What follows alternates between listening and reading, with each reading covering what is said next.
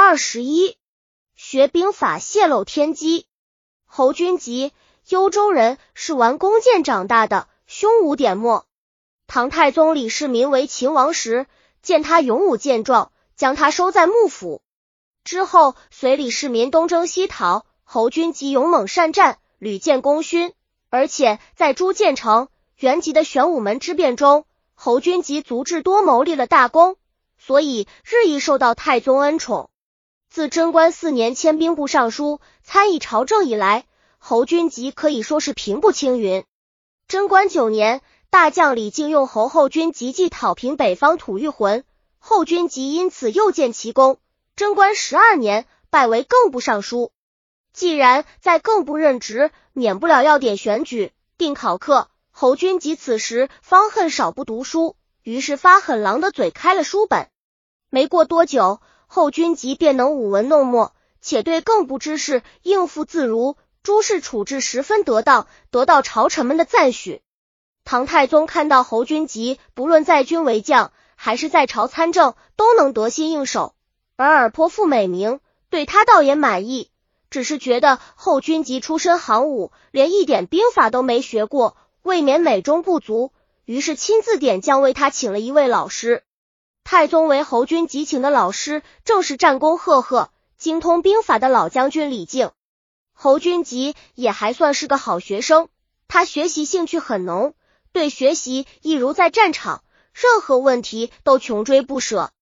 但学了一些时候，侯君集突然私下对太宗说：“李靖想造反。”太宗问何以见得，侯君集回答说：“李靖教臣兵法，只教一些简单的皮毛。”他把兵法中的精华部分都隐匿了。太宗以侯君集的话问李靖，李靖愤然说：“我看侯君集才想造反。如今四海安宁，臣交给他的已足够治理全国了，为何还要刨根问底，穷究一些绝技？”江夏王李道宗也对太宗说：“君集志大而才疏，自负而功微。他一向以位居房玄龄，李靖之下为耻。”虽以官至更部尚书，仍不满足。为臣之见，他早晚要作乱。太宗对待他的功臣们一向是很器重，也很大度，有时未免也过于骄纵。他说：“以君集之才略，什么职位他都当之无愧。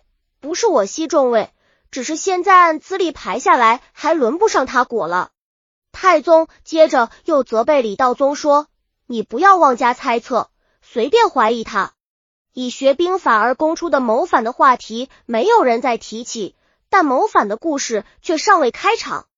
一，一李道宗的怀疑也许是无稽之谈，但他的猜测却真的应验了。贞观十七年四月，太子城前谋反案发，侯君集被告发收审。在审问时，侯君集最终对自己犯罪事实供认不讳。这时，本来不相信侯君集真会造反的唐太宗大失所望。太宗这时才对李道宗说：“轻过严重了。”话中不无愧悔之意。侯君集仕途得意，又受太宗宠幸至极，怎么会起谋反之意呢？这要从三年前说起。贞观十四年，侯君集奉太宗之命，西行七千余里，越两千里，戈壁讨平高昌，攻镇朝野。然而凯旋之日，迎接他的却不是封赏庆贺，而是监狱。侯君集降服高昌以后，自以为将在外可以不受朝纲约束，便私自将当地一些无辜的百姓杀害或流配，并且他还私拿了高昌城中应收归国有的珍宝。他的部下看到主帅如此，也纷纷效法，中饱私囊。侯君集因为怕自己的事被捕出去。也只好对手下人禁止掩蔽之眼，一时间盗宝之风鹊起，搞得一发而不可收拾，终于再也掩盖不住了。有司的奏本事实俱在，太宗虽不忍侯君集受牢狱之苦，可也找不出正当理由为他开脱，只得诏令将侯君集下狱。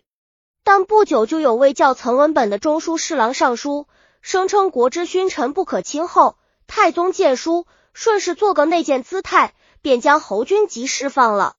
然而侯君集似乎并不领情，自以被何遭囚禁后，他一直快快不乐，对太宗心怀不满，于是萌发背叛之心。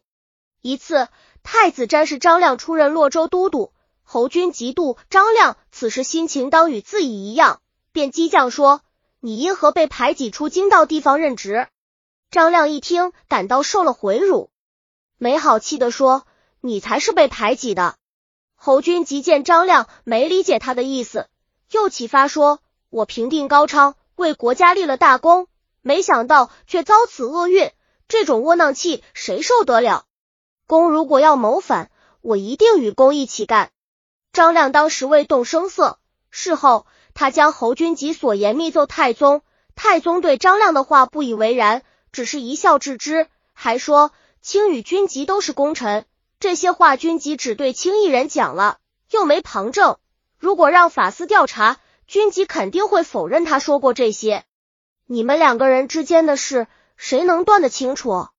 数日后，太宗诏令会大唐二十四功臣画像于凌烟阁，侯君集和张亮都赫然在列。又数月后，侯君集被告发谋反入狱。太宗破例没将侯君集交法司审理，而是自己亲自审讯。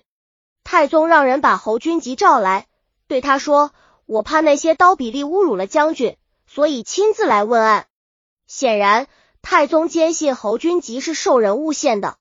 侯君集起初也有心抵赖，但面前的证人使他无话可说。这位证人正是侯君集的女婿东宫卫士贺兰楚时。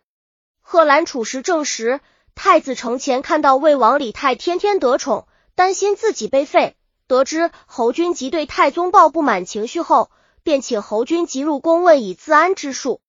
太子曾多次命贺兰处时引侯君集入宫。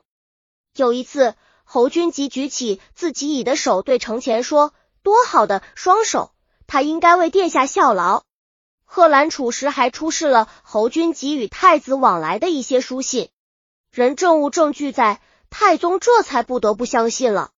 虽然一时失足，但太宗想侯君集毕竟于以于国，功不可没，所以不忍加罪于他。他在大臣面前求情说：“想当年国家还不太平时，侯君集尽忠竭力，屡建奇功。现在他犯了罪，就请众爱卿看在过去的份上，留他一条性命吧。”群臣一致要求依法从事。太宗无奈，与侯君集挥泪诀别。依唐律，谋反者处斩，诛灭其家。临行之日，侯君集神情自若的对监斩官说：“我侯君集真是谋反的人吗？只不过一时糊涂。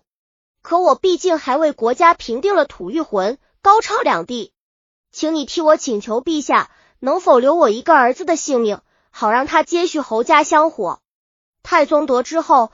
当即下令救免侯君集之妻及其一子死罪，母子二人被流放岭南。